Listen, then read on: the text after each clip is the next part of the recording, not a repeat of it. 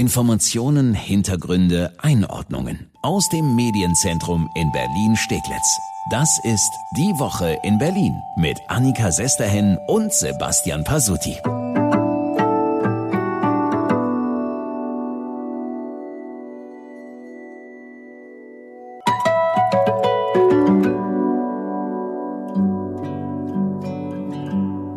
Ein Autofahrer in einem Opel Pkw ist dringend verdächtig, ich will mal dieses krasse Wort verwenden, weil es angemessen ist, quasi Jagd gemacht zu haben auf Motorradfahrer. Das ist wirklich eine krasse Formulierung, die Staatsanwalt Martin Steltner benutzt hat. Und damit hallo und herzlich willkommen zu unserem neuen Podcast Die Woche in Berlin mit Annika Sesterhin und Sebastian Pasotti. Wir fassen wie jede Woche wieder für Sie zusammen, welche Themen Berlin aktuell bewegen. Ja, und das war und ist diese Woche natürlich in erster Linie der Anschlag gewesen, der Anschlag auf dem Stadtring. Wir wissen ja inzwischen, es war wohl ein Anschlag.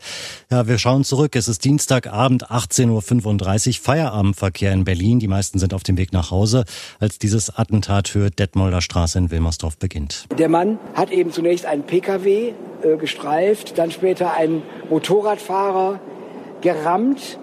Äh, dieser Motorradfahrer äh, ist dabei schwerst verletzt worden, hat schwere Kopf- und Wirbelverletzungen erlitten.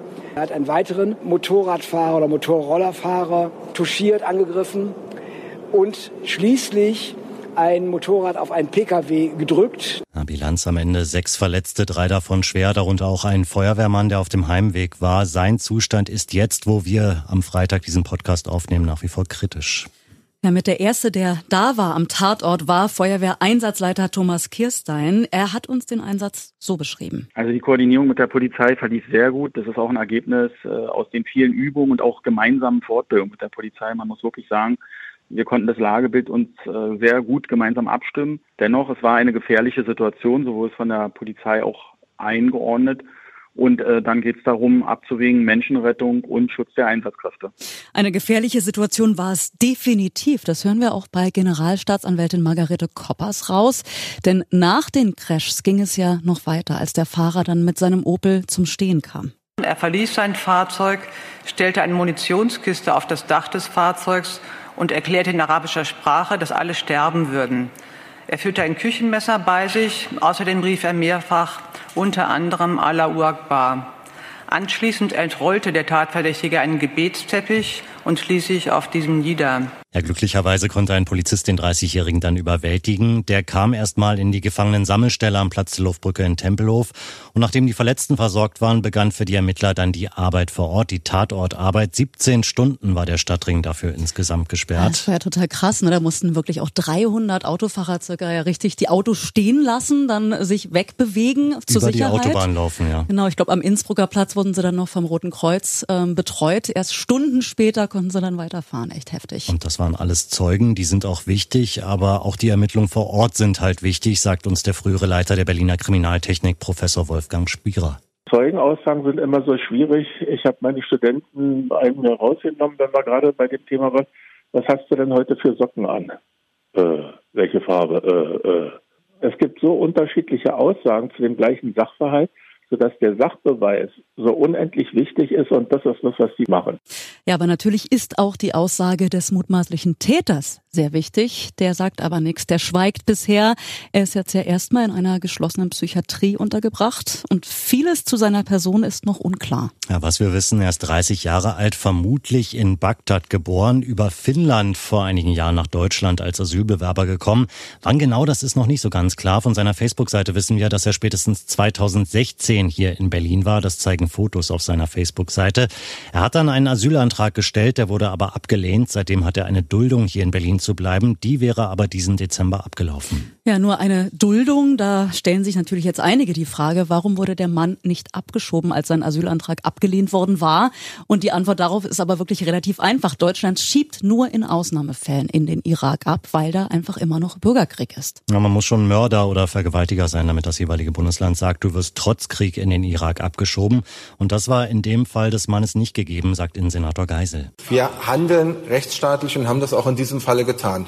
Ich bedauere zutiefst, ich bedauere zutiefst, dass es zu diesem Gewaltakt gekommen ist. Und glauben Sie mir, Hätte ich ihn verhindern können, hätte die Polizei Berlin ihn verhindern können, dann hätten wir das an dieser Stelle auch getan. Aber offen ist noch die Frage, war der Mann denn wirklich Iraker oder hat er sich nur als Iraker ausgegeben, weil er wusste, dass ihn Berlin dann nicht abschiebt? Da hat Geisel ehrlich gesagt noch keine Antwort. Die Situation ist tatsächlich so, dass wir uns auf die Schilderungen des Täters beziehen, der geschildert hat, dass er aus dem Irak stammt mit entsprechenden Angaben zu seinem Geburtsdatum und seinem äh, Geburtsort.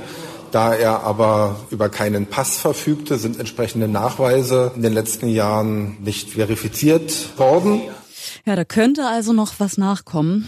An dieser Stelle bleibt uns nur wirklich zu sagen, dass wir allen Verletzten ganz schnelle, gute Besserung wünschen und natürlich auch, dass sie diese schlimme Tat irgendwie verarbeiten können.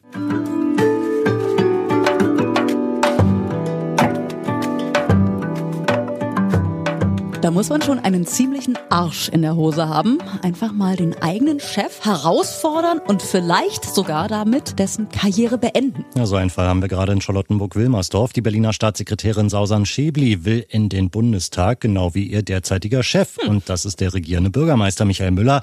Die Plätze, die die Berliner SPD zu verteilen hat, die sind aber begrenzt. Und das führt jetzt dazu, dass Schäbli und Müller sich um ein und denselben Platz streiten, den in Charlottenburg-Wilmersdorf. Ja, dabei könnte die Sache eigentlich ganz einfach sein, denn Michael Michael Müller hätte ja einfach in seinem Heimatbezirk antreten können. Das ist ja gar nicht Charlottenburg-Wilmersdorf, sondern Tempelhof-Schöneberg. Der Mann ist ja Urtempelhofer. Der ist da geboren, der hat da in der Druckerei seines Vaters gearbeitet, wie wir wissen. Der lebt ja bis heute auch da in Tempelhof, der Müller. Er gehört da eigentlich hin. Da ist sein SPD-Bezirksverband. Ja, nur bewirbt sich da auch einer, dem Müller gerne aus dem Weg gehen will. SPD-Vize und noch Juso-Vorsitzender Kevin Kühnert. Auch der ist in der SPD Tempelhof organisiert und will für die in den Bundestag Ziehen. Ja, jetzt könnte man fragen, wo ist das Problem? Ne? Warum lässt sich Müller da nicht drauf ein, auf dieses Duell um den einen Platz in Tempelhof mit Kevin Kühnert? Warum weicht er aus nach Charlottenburg-Wilmersdorf? Ja, da könnte ich jetzt sagen, er hat einfach nicht den Arsch in der Hose, ja. aber vielleicht ist er auch einfach Realist genug. Möglicherweise würde er in Tempelhof krachend gegen Kühnert scheitern. Mhm. Kühnert ist da bestens vor Ort in der Lokalpolitik vernetzt.